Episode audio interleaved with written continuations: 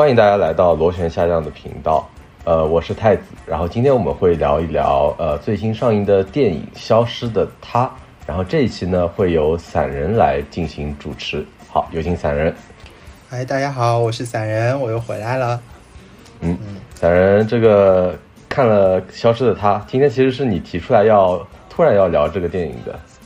是，这打乱了我们原本的 schedule。然后，因为我刚刚才看完《消失的她》，然后两个小时不到一点的时间，所以我现在还处在一个比较上头的那个阶段啊。所以我决定，这个我们今天开始聊一聊这个《消失的她》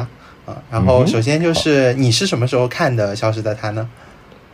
呃，我是上个周末看的，就是我是端午节的时候看的。然后呢，我去看的时候的情景比较特殊。我是跟我的呃这个岳父岳母，然后还有老婆一起去看的，所以说在看的过程当中，我其实一直有一点点担忧，就是这个片子的尺度对于岳父岳母来说是不是稍微过了那么一点点？但因为我的岳母非常喜欢朱一龙，所以最后还是 OK 的。OK 啊，那其实不错啊，因为今天是我跟我爸妈一起看的，然后是我妈提出的要看呃这部电影。也是因为朱一龙吗？啊，倒不是因为朱一龙，是因为他看到了非常多的这个呃网上的宣传，然后再加上我小姨也去看了，然后所以他说他今天一定要看一看，嗯，然后所以我们就今天去看了。所以你上一周去看的时候，你看之前你有被剧透过吗？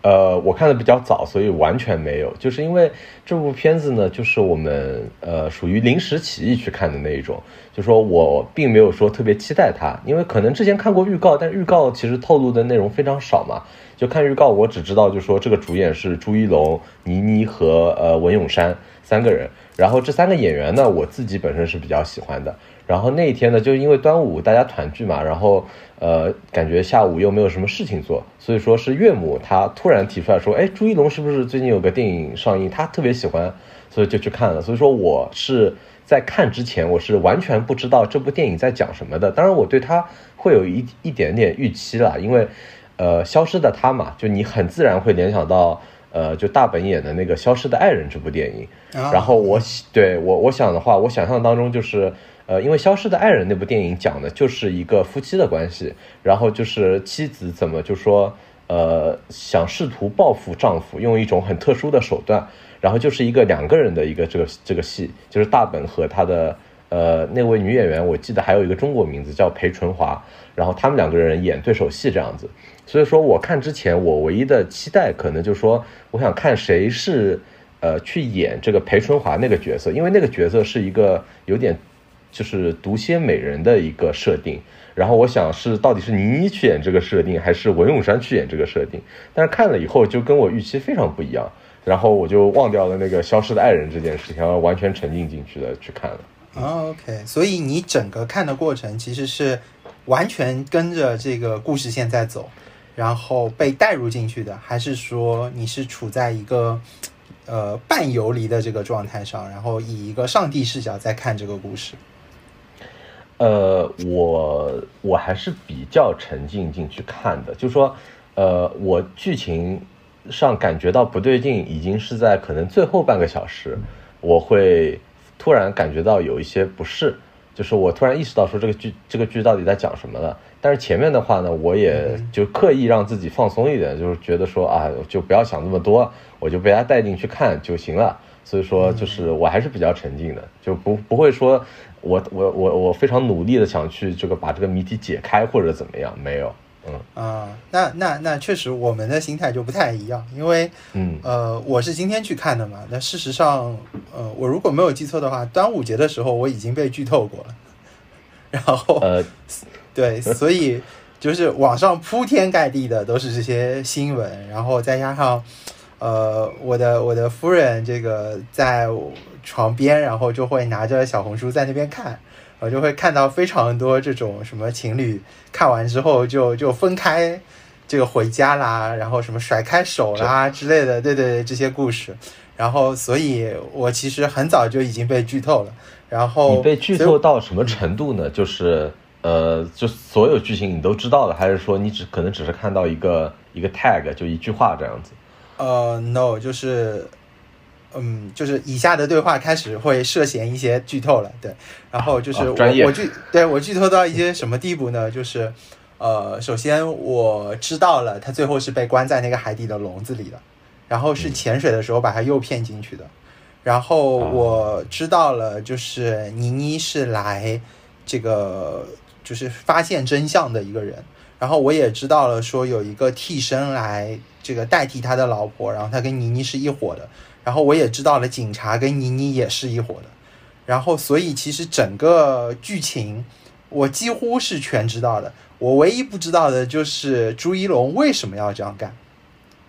对，但是呢，我其实也被剧透了，因为很多人在这个朋友圈里面写的都是，因为我没有钱，所以我不要担心。那 OK，我也知道了，就是因为钱。对，但是有一些人设我可能没有那么清楚，所以从头到底我其实都是带着一种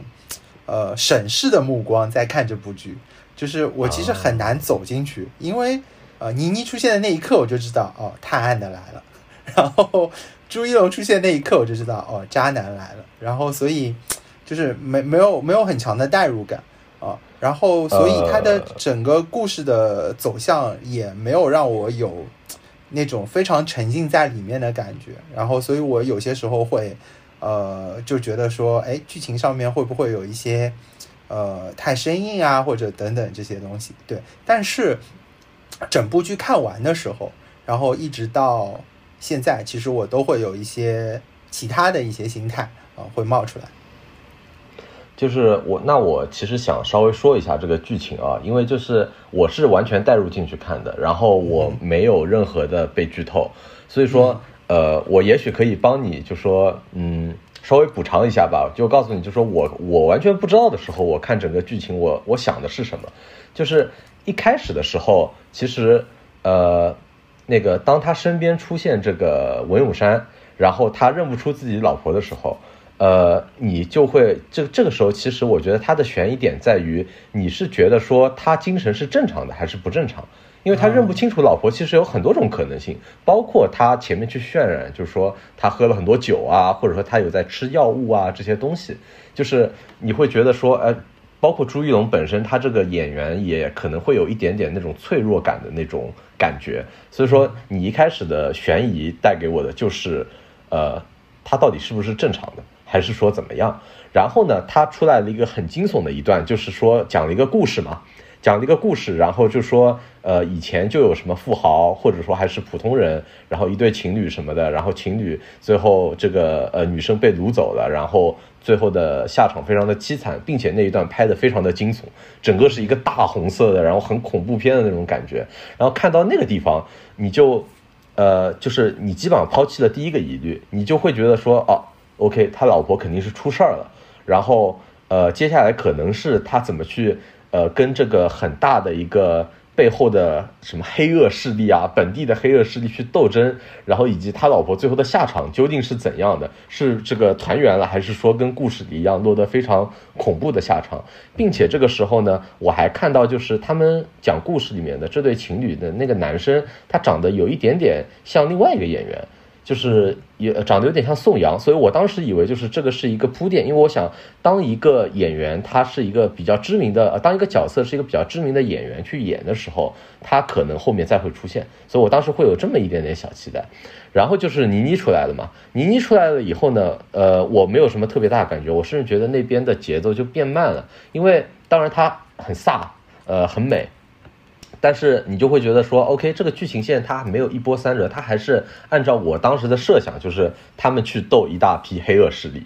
啊，就是就是这么一个感觉。然后中间呢又出现了，就是说，呃，慢慢会揭露他们两个人的故事嘛，就是什么，呃，那个他们就家里很有钱。然后或者说是这个女生很有钱，然后男的本来是个穷小子，然后这么一些故事啊或者什么，这一段中间那一段其实就一直感觉是比较平的，呃，就而且你也知道他们不会出什么事儿嘛，虽然说好像搞了一些比较惊悚的什么追车戏啊，什么那个这个枪战啊之类的东西，但你心里知道的，就是这种都是好像我是为了把自己吹成一个大片。然后我有一些钱没有处花，所以说我必须要拍这么一段，他会给我非常强烈的这种感觉。所以说中间那一段我基本上是要睡着的。我觉得这一段可能是没有，就说可能朱一龙在沙滩边跟文咏珊那个对手戏好看的。甚至那边我都觉得可能哎还还挺有意思，包括文咏珊她很努力的去表演这个蛇蝎美人的这么一个角色，我觉得那段还还 OK 吧。然后就到最后了，到最后了以后就是从那个倒计时开始出来，就是他们医生要给朱一龙做手术了。然后那个倒计时出来，我就觉得 OK，那我大概知道了，就是因为之前铺垫了很多事情嘛。他之前铺垫了两样事情，第一件事情就是那个灯塔那个涨潮啊什么的，然后很快就会被淹没。我当时想的是，这里肯定跟后面的什么某一个轨迹有关系，因为他说涨潮落潮什么的，很可能就是涨潮了，它它就一个东西什么消失了，落潮了它就会。这个某一个东西就显现了，我觉得可能是这种探案类的那个轨迹，然后还有一个就是呃那个他老婆的那个朋友曼曼，然后好像一直没出现嘛，然后我想这两个总归会圆回来，那么一结合最后的这个情景，一下子就想明白了。啊，大致就是就说啊肯定是这个他是个导演，然后呢，呃那个他的老婆很可能就是他的死跟那个灯塔是有关系的。啊，大致就猜到了。然后最后让我不太能忍的一段，就是最后这个倪妮跟他老婆的这个友情这一段拉的好长好长，对，特别长，真的我看的真的快睡着，而且有一些尴尬，就是对，对他一下子消解掉了那一段，就说应该是飞速的这个铺呃，就是解释整个谜底的那种这个爽爽感，然后完全把那个爽感给消解掉了。然后这个就是我整个看他的一个一个感觉，但是我觉得其实他一开始就是那个铺的还可以，就一开始那个点铺的还可以，但中间真的是就是慢下来了。嗯，啊，这个我哎，我觉得我们真的是这个可能男性视角真的真的非常符合符合这个，就是呃，我看到那个就是他们那个追车然后和枪战的时候，我其实是非常呃觉得出戏的，就是我觉得完全没有必要。对，就是出现这些东西，而且这跟整个这个，呃，又有点惊悚，然后同时又有一些解谜的这种性质的片子的主主基调又不太一样，对，然后就非常的，嗯，因为我们都知道这个导演是谁嘛，就非常符合他的这种拍摄风格，而且呢，就是倪妮跟那个那个那个就是女女主之间的这段这段故事，就是最后的这段故事，让我其实也有一点出戏，我觉得太长。而且就是觉得有有一点出戏了，我觉得没有必要。对，呃，但是呢，我后来回头想了一想，就是，呃，就比如说我我在此可以给听众朋友们，因为我相信在这一刻，如果你还没有去看过这部电影的话，你大概率其实之前已经被剧透过了，或者你大概已经知道这个故事主线等等这个东西。所以呢，呃，我我其实是带着一种这个第三视角的这种视角在看这部片子的。然后我的乐趣呢，就变成了说，呃，我想看朱一龙做的每一件事情到底是什么目的。然后，比如说他跟倪妮说某一些话的目的是什么，然后他是怎么，呃，希望，因为他并不知道倪妮的身份嘛，他是怎么希望去让另一个人走进他设的这个故事里面，帮助他去完成一件事情啊？然后他是怎么去对抗这个文咏珊这样的一个？他可能以为是黑恶势力的这样的一个集团的这样的形象，对。然后同时呢，我其实也很感兴趣，说倪妮是怎么让他相信，呃，就是确实有一群黑恶势力在跟他斗啊，这个故事。对，所以我我的主这个逻辑，其实我看到的就是两个导演啊在互相设局，然后再互相斗。所以我的视角其实是这个。那从这个视角带入的话，其实你。开始有一点明白，说你要有飙车，然后要有枪战的目的，其实是为了让他去经历惊悚。然后有了惊悚之后，或者说有了这段惊悚之后，你的这个神经放松的那一刻，你会更容易去相信后面的一些东西或者一些细节啊。然后包括有那段感情戏，可能也是为了去解释，呃，这个为什么妮妮会不惜一切手段，哪怕自己最后其实剧情告诉我们，其实他犯了法，然后他也被拘禁了嘛，对吧？但是为什么他哪怕自己甘愿去呃触犯法律，他也要去发现这个真相是什么？为什么一个闺蜜可以做到这个程度？对，我觉得呃可能是这样，但但 anyway，就是到目前这一刻，我还是觉得这两个片段其实是有一些让人出戏的啊，所以我的整个的这个剧情铺排是这样的。那其实我的下一个问题就来了，就是呃，作为一个毫不知道这个结局的人，当你看到就是呃最后在海底的一个笼子里面看到了这个整个的这个过程，然后包括他这个。朱一龙转身的那一刻，把那个门锁上了之后的那个呃瞬间，你是一个什么样的感受？然后如果方便的话，可以告诉我一下，比如说你的夫人、你的丈母娘和岳父有没有跟你分享过他看到的时候是一个什么感受？呃，你这个你这个提问目的非常的不良，呃，对我想我想先补充一下，就是我当时。看之前我不知道是陈思诚监制的，就是我完全不知道说这个片子跟他有什么关系，因为我们你也从我的描述听得出来，就是我们关注的都是演员，OK，然后呢，就说我在我看到，说实话我没有什么大的感觉，就是看到那个结局，就是他这个把自己的老婆锁起来，然后自己离开了那一段。我说实话，并没有什么特别大的结局，因为他杀老婆的整个的东西已经铺的非常的，呃多了。我觉得他杀老婆只是到最后，只是说他怎么杀嘛，然后可能会让人比较感动，就说，呃，他老婆可能最后还是，呃，爱着他的啊，就说什么还是觉得说啊，我看到了什么星空或者什么的，或者。就是他老婆最后直接就是也没有说苟延残喘，而是说直接摘掉了那个，呃，可能呼吸机或者什么的，然后自己就直接呃选择选择赴死的，就说他与其被动等死，他不他选择主动赴死，呃，就是就是这种点反而我可能记忆点更深一点。至于朱龙那个在干啥，我已经呃就无所谓了啊，就感觉反正他定义就定义里面就是个渣男嘛。然后他做出什么，我我觉得都不是很很奇怪。就我觉得他那一段的放置的问题啊，就是他在电影里面放置的位置，可能有一点奇怪。就像我刚才说，他就是之前那一段可能太长了，所以说所以说他消解掉了后面那一段的那个感情。就如果他们中间挨得很近，就是你刚刚得知说他是把他的老婆杀掉了。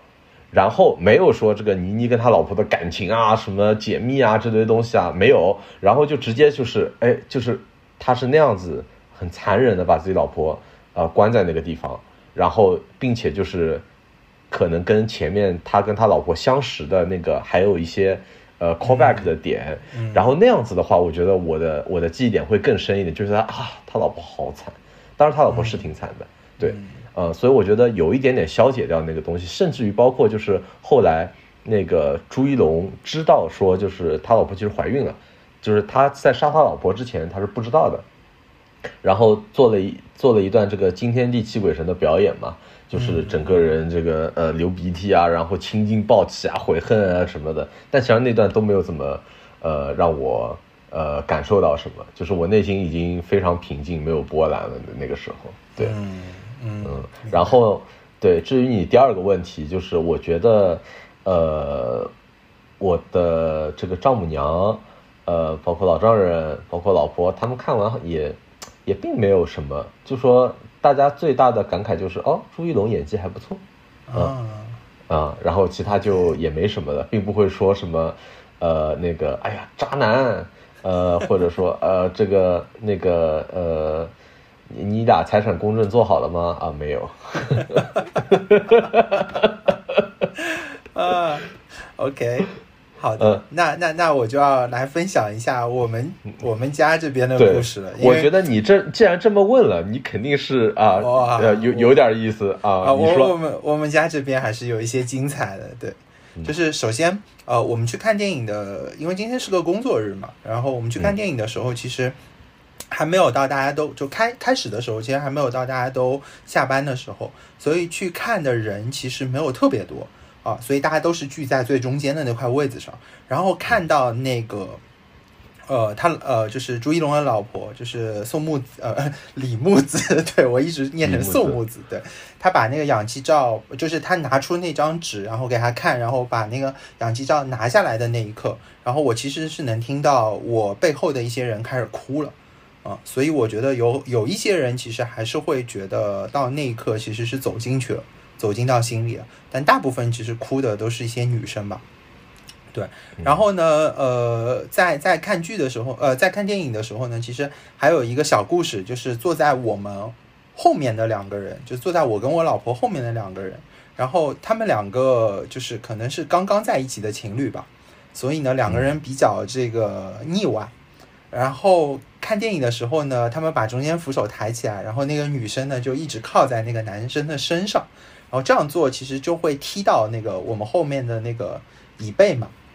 嗯，对，然后呢，所以呢，我们当时就是也回了好多次头，然后跟他说啊什么的，然后所以我才知道他是这个姿势。但是等到看完了之后，两个人走出电影院到下楼的一整场里面，两个人都是毫无交流，然后那女生一直在玩手机，那个男生去牵她，她也完全没有反应。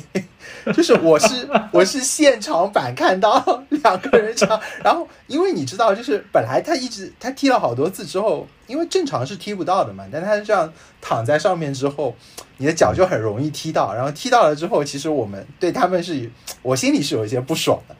对，当我看到最后的结局是这样的时候，我就莫名觉得哇，对对，然后呃对，然后之后呢就是。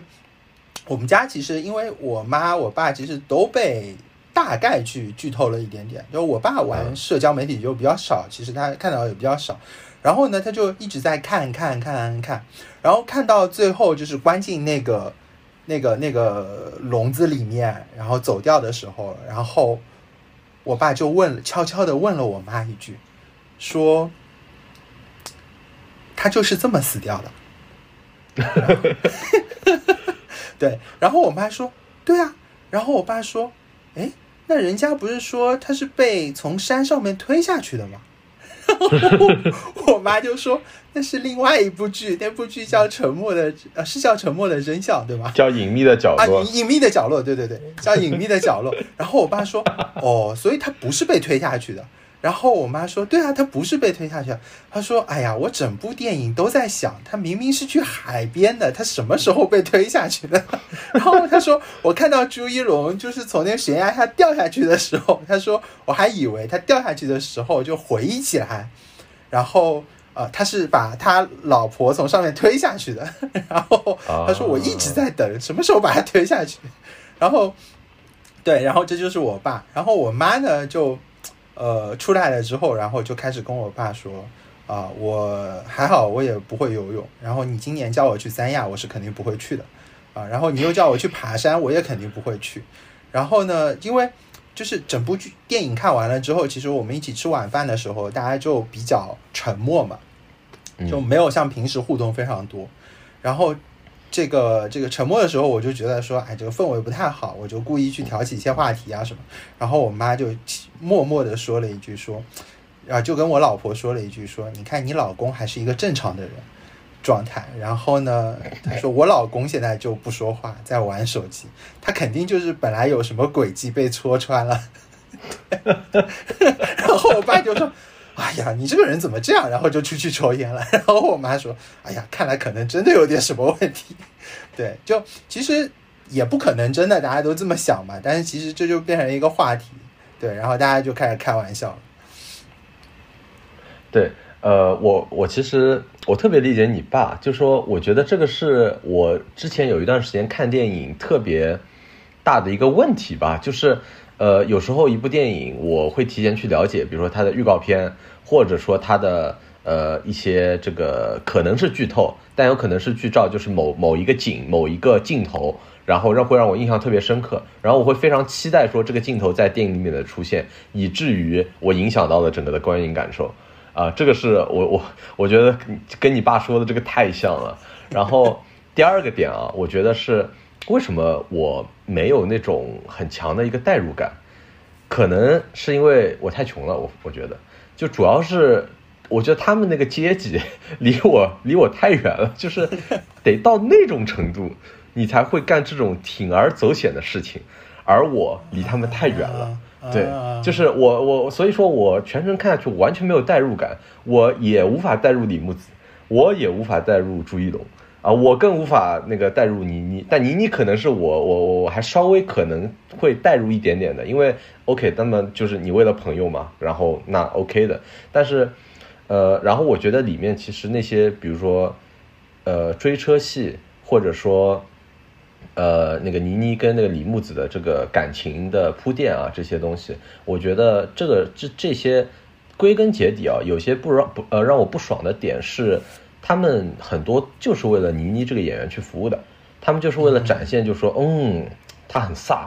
嗯，他很帅，他很聪明，然后他的整个的人的气质，就说我，而且整个片子我觉得都有，就很多的镜头都是很刻意的，就是这部片子完全被拉长了。就这部片，它可以一个半小时就解决整个事情的，但是它硬塞了很多这种的东西，而且它的镜头拍的其实我觉得很糟糕。我说实话，就是它的布景，你可以看到，就是它的布景什么的可能很厉害，就是它完全做出了就是呃一个海岛啊，然后那种异域风情啊，然后又又很奢华，然后纸醉金迷的那种感觉，然后一下子会让你觉得说后面当你知道朱一龙他很有钱。啊，或者说他们家很有钱的时候，你不会觉得惊讶，呃，因为那个格调、那个背景什么都在那边，但他实际上拍的很糟糕，你无法想起来说他有什么特别惊艳的镜头，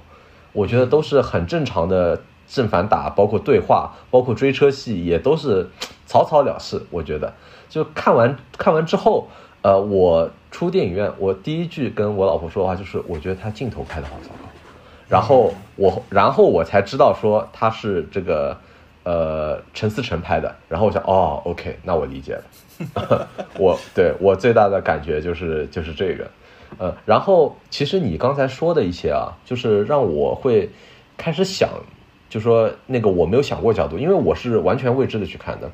那么你完全已知的看，你有没有觉得说朱一龙的那个视角，就男主的那个视角有一点不合理，还是说你觉得是说 OK，我上帝视角看，我觉得整体。呃，剧情来说还是没有什么大的硬伤的。呃，我我我觉得我想先，呃，跟你说一说那个镜头的那个东西。OK，对，因为因为这个常听我们节目的这个听众其实都知道，我们两个都是喜欢摄影的人，对，所以呢，我其实看的时候，再加上我是上帝视角嘛，我就经常会去看那些镜头啊，啊，包括构图啊、颜色啊什么这样去考虑这个东西，对，然后。呃，再加上我又很爱住酒店嘛，我我也被剧透了，说他们这个拍摄地是哪里，然后这个酒店又是哪里，然后它原本的样子是什么样子的，对，然后所以其实我在看这个整部片子的时候，我会觉得这个镜头更糟糕，啊，就就就可能比这个糟糕感比你这个更严重一些，就比如说，就是因为你知道它实物是什么样子的，对，所以对你就知道，就是说你可能想象得出他拍能拍的多好看，但他们拍的很。很一般，对，就是比如说我我其实会去想象，呃，海底看星空是什么感觉？对，就是你去你去潜过水吗？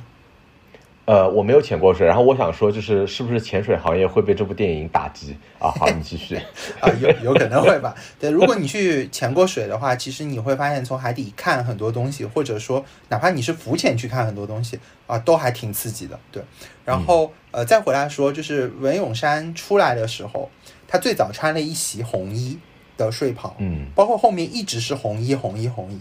然后到对，就好像他只有这一件衣服。对，然后到书店的时候是白衣的一身连衣裙，然后到海边的那个片段的时候是黑衣的连衣裙。我其实看这一整个过程的时候，我一直在想说，他的这个衣服的这个变化是不是说明他在黑化，或者说他在他在有一些什么寓意啊？但我看到后面，我发现完全没有。没有完全啊，对对对，他没有。那也就是说，其实无论这个摄影还是说是导演，他其实离开大师之作，还是会有几个档次的。对，就是陈思诚非常喜欢文咏珊穿那个就是连衣裙啊，就只是这个原因。对对，这这就不得不让我想到，就是就是。哎呀，就是如果我是朱一龙啊，眼睛睁开发现文咏珊睡在边上，我第一反应应该不是你是谁，你为什么是我老婆？对，包括我老婆也，你知道，你知道我老婆回来了之后，她说的第一句话是：“我看完这部电影，哦，我倒没有觉得你会害死我。”对我唯一的感触就是，文咏珊和倪妮 都可以这么好看，身材还这么好，我还是要继续减肥。对对对，然后所以。对，所以就是它整个镜头语言其实没有给你带来特别多的震撼的那个感觉。然后我觉得这是第一，然后第二就是整个剧情，如果你作为上帝视角，你去看朱一龙整个故事情节的话，我其实也觉得我有一些嗯不那么好去去去完全理解它的整套逻辑啊。但是呢，呃，刚开始我就因为我知道剧情的情况下，我刚开始就一直觉得很奇怪，就是他的某一些表现或者。呃，他的一些反应是不是是为了让倪妮以及所有的人都相信啊，他是一个好人，然后他是一个爱老婆的这个丈夫，这一整套的故事，对，然后一直等到呃，他说他赌博，然后他说了那一句，就是我我我整部戏这个。最让我转变的那个时刻，就是他说了那句：“说只要我还在赌桌上，我就不会输，我就还没输。”对，等到这一句话的时候，我突然之间就有一点点能够理解他了，因为他其实是一个赌徒的心理，再加上他其实呃，整从整体的剧情来说，我觉得他其实精神上还是有一些问题的。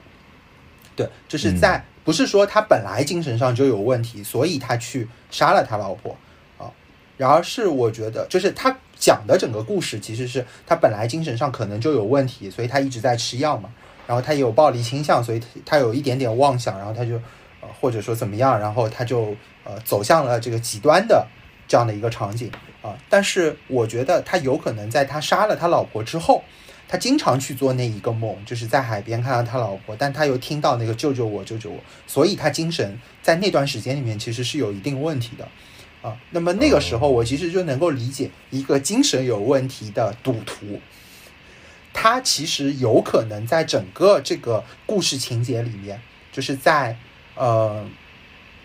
很很多的这个时候，或者他白天吃了药之后的一些时候，他可能真的给自己洗脑成了我真的是这样一个要去找老婆的人，我老婆真的找不到。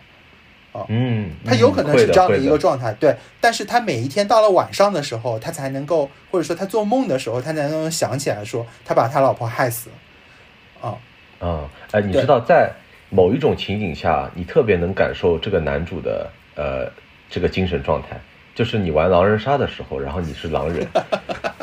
对，就是你晚上的时候，你就是哎会想起来说，我我该杀人了。但是你白天的时候，你就要拼命给自己洗脑，说我是一个好人，啊，我什么都不知道，啊，但我觉得他是个坏人，啊，嗯，对，就是就是，我觉得这这么理解也也也 OK 吧？对，OK，也有也有可能也 OK。所以其实我前面一直觉得，这逻辑上，我我觉得他是不是故意演的？所以我当时就有两两重身份去感觉，第一就是，哇，朱朱一龙演的这个丈夫的这个角色好会演。啊，第二层感觉是哇，朱一龙好会演，对。然后，但是就是走到那一刻的时候，啊，我其实突然有一点点小共情，就是哦，我知道，就是他作为一个赌徒，他其实真的有可能一直到最后一刻，他一直在赌。就是到那个他看到那个秒表是零分的时候，倪妮在说啊，你在你要告诉我什么的时候，他可能还一直在赌。对，哎，对，我突然觉得你你赚了。就是我，我感觉好像被剧透去看这部片子，感受更好，能能感受到更多。所以，所以我有可能是带着这种二刷的这种心态我在看，你知道吗？对，嗯嗯嗯。那那那，嗯，你说，我就觉得，就说，呃，我我，因为我我觉得你赚了的原因，是因为到后面。就是我我要回去吐槽那个追车戏，它不仅仅是拍的挫，并且让你觉得硬塞进去的问题，是因为它消减了整部片子的悬疑感。因为它其实从大概一半的时候开始，它就有这些很实体化的，呃，很实像化的一个人出来了，对吧？一个可能是外国的一个壮汉啊，凶神恶煞的，然后拿着把枪啊，或者说开着一个很肌肉的车子，然后在在在那追你，一下子就说这个悬疑感就被削弱了，因为你知道你面对的就是这么一个人嘛。你大不了去找警察嘛，你大不了去呃，就是你你很有钱，你雇很多个保保镖干他嘛，对吧？就是。而不是说你面对的是一个未知的东西，不像一开始说，就是哎，你这个你可能几年以后发现你的女朋友在那个地方，然后遭遇了很坏的事情，然后你也不知道他们背后的组织有多大，也不知道这个你面对的究竟是什么样的人，他们的手段是怎样的，一下子就那个悬疑感就没有。你知道，我只要把这个大汉干死，我就安全了。所以说，就是就就后面那那部分就完全没有那个悬疑感，你你就知道了。OK，这部片子它是个大片，它不是一个悬疑片，是一个。它它可能比那个《唐探》的三还要还要糟糕一些，对吧？嗯，对，就就因为《唐探三》，我我觉得可能那个悬疑它还可以保持到最后，但这个悬疑到一半的时候你就已经不 care 这件事情了，对，因为他们所有的安危或者什么的，因为人最大的恐惧还是来源于他自己的想象力，每个人都有自己恐惧的东西，但是你立一个这么大的一个实体的一个人物在那儿。嗯，你完全完全不害怕了，没啥的嘛，大不了就招个军队过来干他们嘛，对吧？就，所以这个是我觉得你赚了个地方。好，你继续。哦，你你这么说的话，其实我觉得也有一点，对你你你这么去描述整个故事情节，我也觉得也有一点。而且其实我看的时候，因为我我还是三视角、第三视角在看这个东西嘛，其实我当时还有很多疑问，呃，就比如说说，呃，我们看到那个。一块这个巨大的黑板，然后上面有很多他的照片啊，什么线索啊、简报啊，什么之类这些东西。然后这个上面写着就是，呃，父母这个死亡，然后遗留什么亿万家产给这个女孩子，对吧？对，对我第一反应就是朱一龙这个男的渣到把他爸妈也干死，对这个地步。对，然后我知道了，就是对你的你的想法就是朱一龙先去爬山，再去游泳。啊，对对对对，没错，我是这个感觉。结果到最后发现，哦哦，原来就是哦，他是看到这个报纸说他爸妈死了，他有亿万家产，所以才跟他在一起。我觉得这是我第一个很跳脱。第二个就两个人结婚了，公司已经归朱朱一龙去管了啊，然后他还他还那么有空可以去赌博，然后他还那么闲，然后可以亏一千多万啊，就是欠一千多万。OK，然后他有亿万家产的一个公司，公司运作正常，但他没有办法挪出一千多万来替自己还债，就这这一些其实都让我觉得，嗯，好吧，就是 OK 没有问题。然后而且我还有一些这个跳脱感，就是他 OK 他能住这样一个套房，然后 Whisky 在那个酒墙上面他可以随便喝，对吧？但是呢，对。他穿着可能比优衣库还破的衣服在找他老婆，对，而且到越到后面他的衣服越破，好像对。然后倪妮跟他说说，呃，给了他一个小盒子，然后里面是个蓝色的东西，然后说假老婆也是老婆。然后我那一刻就在想，我，后面这是是打算有激情戏了吗？然后发现哦，那是一个隐形耳机。对，然后我就一直在想，这个蓝色的隐形耳机怎么塞在耳朵里面？对，所以我的这个关注点就一直在他耳朵里。然后，如果这听众朋友们还没有去这看过这部片子的话，可以关注一下，就是他跟文咏珊发生在海边发生一些肢体接触的时刻当中，有一个很明显的镜头的切换之后，他右耳的这个耳机就没了，就再也没有出现过。对，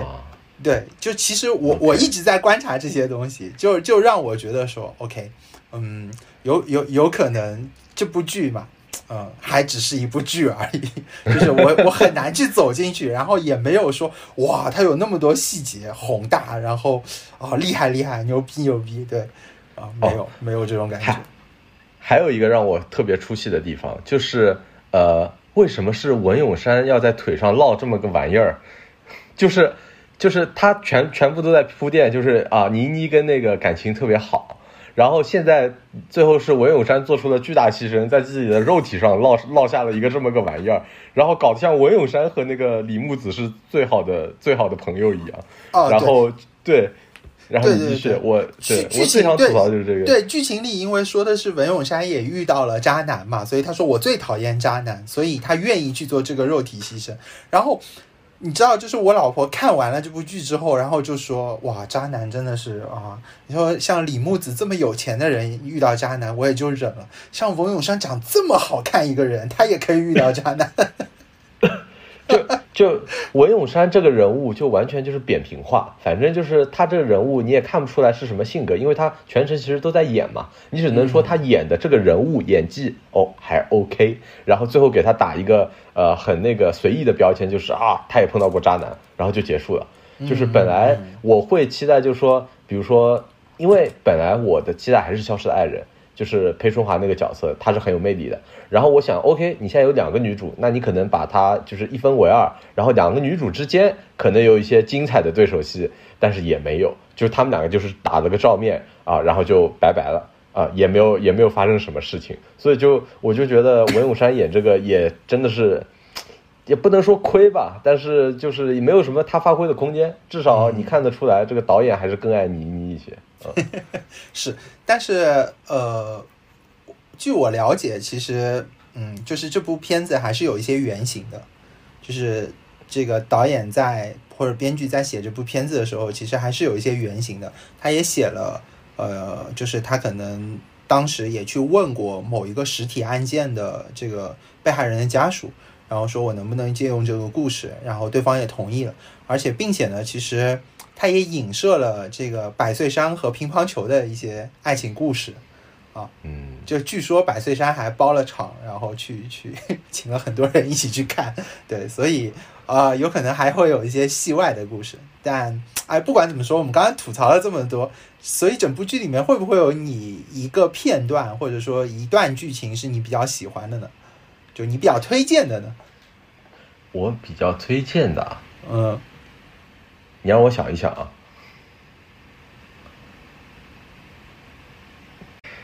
嗯，好长时间的沉默，那可能就是真的是没有，真的真的很难很难，就是呃，对，包括就是呃，就他他最后伏笔回收的那些玩意儿，我全部都想象得到，甚至包括那个这个倪妮她撕她的那个纹身上面这个皮肤。呃，然后露出那个纹身，那个动作跟我想象的一模一样。就我想说，我我当时就跟我老婆说，哎，那回头你你肯定是要像超人一样，他就这么一来一扒，然后就是这么个纹身，而且就一模一样。所以，然后我我包括我也特别不理解，就说你杀个人为啥非要潜水呢？就是你你留在那儿，那迟早就是人家是渔民打捞，或者是人家去潜水，那迟早会发现呀。就是也也不知道他为什么一定要选择这个方式去。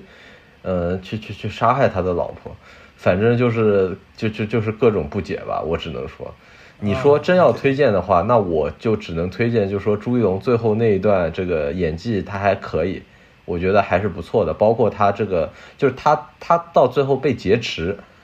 呃，然后就是被钉在那个上面剃头发，然后逐渐疯癫，然后最后袒露真相，袒露完之后再到监狱里面再知道自己。同时杀了自己的老婆和孩子，然后再疯癫，然后我觉得他这段表演，我觉得我是承认的，尤其是在倪妮的衬托之下，倪妮那你看得看得明白，你只能靠镜头来拯救他了，就他就是飒，就是帅啊，然后这这个这个光影打的对比特别的强烈，一路走过来啊，然后显示这个两米的大长腿，就只能是这么这么去拍来来来显示他的。OK，我那你说说到这里的时候，我其实。呃，我想起来一件事情，就是他不是说他胸口有这样的一个纹身嘛？嗯，对。然后，其实从他点开那个头像看到那个纹身的时候，我就一直在想，或者说也不能说是一直在想，就是我一直在看文咏珊跟倪妮的胸口，以及他们在穿的衣服。然后我发现说，他们其实穿的大部分都是能把胸口露出来的衣服。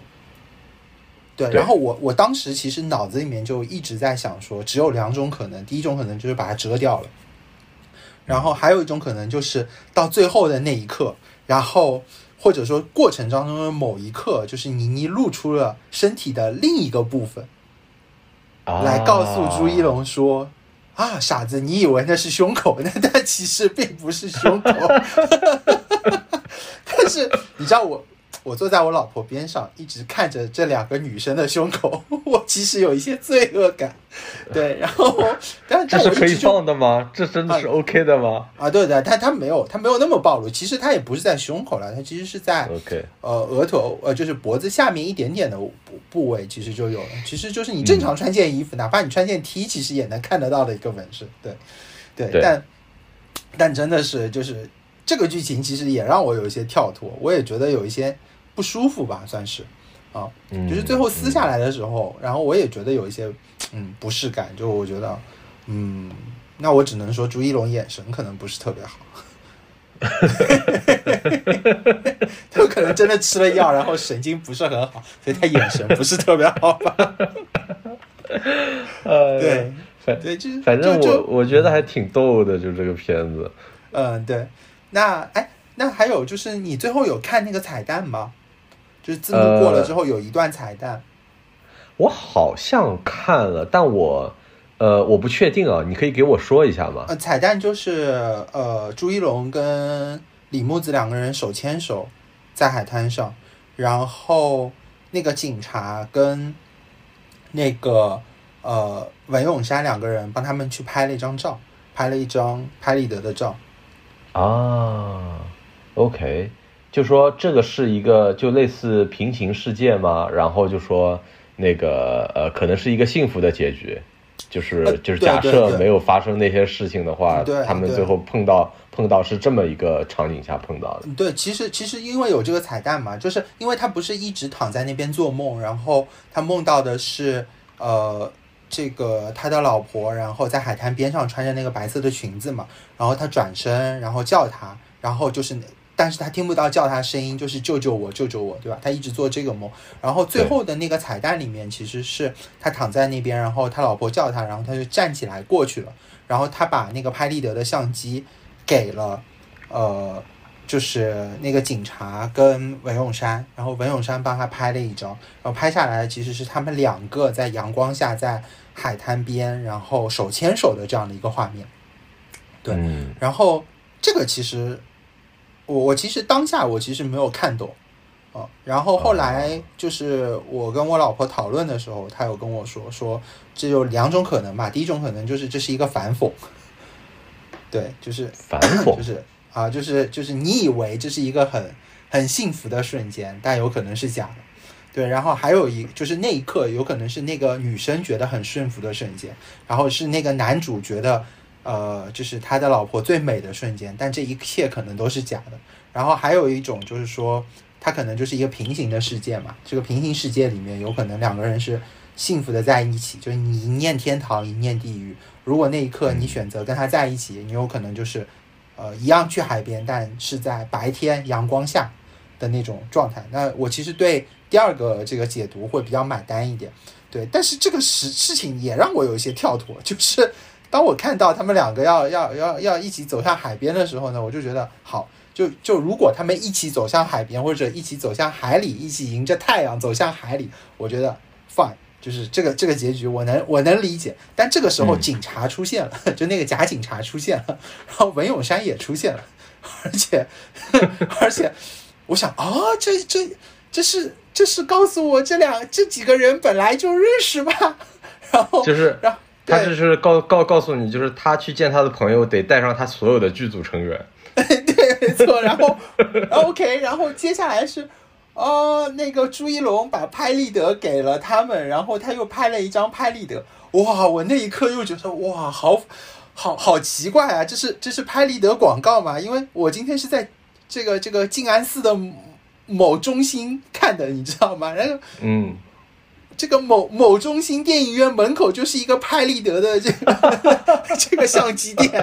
我还跟我老婆两个人走进去，我还跟她说：“哎，出了一个 mini 款的，这看着不错，要不买一个吧？”然后 我出来就就想说：“啊，还好我老婆不记得这个事情，不然她可能觉得哇，这个人也有可能是个渣男。”我就我说好出息啊！你为什么为什么是拍立得？就为为什么这时候你又要拍一张拍立得？就。这这个点到底是什么？就我很难捕捉到这个彩蛋踩在哪里，然后我也不知道这个怎么解读。就是我觉得这些就是陈思诚他觉得那些浪漫的点，然后他给他反正就聚在一起，就必须得凑齐喽。就是比如说海底星空，就我说实话，我不一定觉得海底星空可能有多么的好看，但他必须就得这么着。然后呢，所以说就必须得这个让朱一龙在海底把他给把他给杀了啊！就是就你你看得出他的这个设计的思维脉络是这样的。然后包括最后那个场景，就是我们得有海滩，我们得有夕阳，我们得有亲友相伴啊，我们得有这个老婆在那儿，然后呃。当然，我们还得拍立得，拍下美好瞬间啊！反正就是那些比较美好的东西，他就得都给他凑到一块儿。我就想说，就是如果他最后这个彩蛋真的是有意设计，然后并且说想作为一个平行世界的这么一个呃那个乐园的话，那我觉得应该出现一个孩子，应该出现他们的孩子，这样子会一下子给人那种更加就说惋惜啊，或者说。可可能会让人余味更深一点，就说啊，我要珍惜我现在的这个生活。就那可能你不管有孩子还是没孩子，你看到这一段你都会有所感触。我觉得这是一个好的设计，但是没有。OK，那就 OK fine，就嗯啊，你说到那个海底把他杀了的这这一段的话，是说我如果没有记错的话，就是这个故事的原型好像就是是有一个男的，然后去泰国的时候把他老婆杀了。然后为的其实是我没有记错的话，好像是为了保险，还是为了什么？也是金钱的，但反正也是为了钱。对，然后他是溺亡的，他老婆是溺亡的，就溺水而死的啊。对，然后所以我觉得是借鉴了，对他可能是这样借鉴的，但是我觉得把它关进这个笼子里，我觉得也有一些跳脱，就是对，就是说实话，正常一个去潜水的人，你要从里面这样出去，把门关上，关上，然后这个过程 他还不知道，对他老婆完全没有任何的疑心。就其其实蛮难的，对，而且而且我其实一直在想说，他老婆最后把那个东西拿出来给他看的目的是什么？对我其实脑脑袋里面在过这个这个点，对对对，就是就是是说，呃，这是我们的孩子，你放我一马，还是说怎么样？但我想不出第二种了。对对，我想的其实就是他老婆那个时候想自救。对，就是觉得说，你看我们有孩子，我们有孩子了，你你你是不是放我一马？但是掏慢了，啊，但是掏慢了，对，就不知道为什么。然后对你说到这个，然后十对对，然后十几天之后啊，二十天之后，他还在海里面漂，然后能让你理解他，哇，这个。这个作为这个物理高考还是这个能能排进这个上海前一百名的人，我当时整个人就炸裂了，你知道吗？我当时就哇，而且就是他在看的时候，然后就我在看电影的时候，就看到他转身，然后他老婆就把那个氧气呃拔下来了嘛，然后拔下来了之后就。就绝望了，然后就把眼镜也摘了，然后就躺在那边。然后我当时就脑海当中一直在过一些东西，就比如说，这人如果是我的话，啊，我要怎么去自救？就是我有没有可能把这个牢笼打开？然后我还在在想说。正常就是，如果符合物理学的情况下面，一具尸体在这个笼子里面应该是什么样？它是应该飘在最上面，还是沉下去，还是还是蜷缩在一个角落里，还是什么样？就我脑子一直在过这些东西。好，我想说最后一点啊，就是我觉得这部片子就是最失败的一个点，可能就是李木子这个人物的塑造，就是终极傻白甜。就是一般傻白甜都都不够用了，他还得是就是这个父母双亡，然后依然心智非常单纯，并且有千亿家产的这种这种形象，然后并且对人没有任何戒心，最后这个死在这个呃牢笼里，被自己的老公所杀害，这是怎样的一种这个我不知道是怎样的一种人物设计啊，并且我觉得如果就是他们可能想创新一点的话，可以这样做。就是从头到尾不让他的正脸出现，我觉得这是一个非常好的做法，并且很多的片子里可能都是这么做的。我觉得这个会就说，就是那种比如说等待戈多，但是戈多永远不会出现，然后会给人那种期待的感觉，并且增加整个片子的悬疑感，并且就说他们在这种呃设定之下，就是他永远不出现的这种设定下，他们可以给他安上很多的这种人物性格，就他会变成一个罗生门一样的李木子，就是慢慢说的李木子是什么样的，朱一龙说的李木子是什么样的。然后就是就就可能会有很多的这种，包括可能比如说他去看书店老板说的李木子是什么样的，对吧？虽然他们见面时间比较短，但是他会作为一个大家判评判的一个呃客观的一个基准线啊。然后这个事情就会变得非常有有意思，就是大家比如说事后去解读，就会说，哎，李木子这个人他到底是一个什么样的人？呃，这个朱一龙说的有多少是真的？是。为了他自己的目的，他去描述的，而那个倪妮说的有多少是可能他小时候是一个很纯洁的，但他长大后变了，就就这个一下就很立体了。然后这个东西就变成了不仅说是讲一个渣男的故事，而是讲一个一个夫妻的真正的故事。因为但夫妻在现在的这个故事里面，那个这个呃这个妻子这一部分，他现在是缺失的，所以我觉得这个也是。可能我比较失望，就是李木子出现的那一瞬间，我觉得我内心就开始失望了啊，开始调低自己的期待了啊。那确实是因为我当时还畅想过一些可能，就比如说李木子就真的长得跟文咏珊是一模一样的，对。然后又或者说我一直在找，就是他会不会用各种角度把李木子的这个脸隐掉，就是看不到。然后等到最后一刻，就是你在某一个瞬间去看到的时候。会发现说他跟文咏珊长得是一模一样，又或者他跟倪妮长得是一模一样，嗯，就影像重合了。对，然后我就觉得，如果他是真的是这样的话，我呃，这是这是一种可能啊。然后你说的这种罗生门式的，我觉得又是一种可能。但我觉得无论是什么样子，都会好过就是在短短的可能十几分钟之后 就把这张脸露出来。对，对，哎，所以我觉得，呃，还是就说。我不知道为什么，总感觉他们的制作很赶，然后那就就就没有办法，就是其实有很多东西是可以提升的，啊，嗯嗯。嗯，当然我们这个站着说话不腰疼啊，对对对，我也想说，就是当当我们自己去拍的时候，其实也就很困难，对，然后其实我最后还有一个，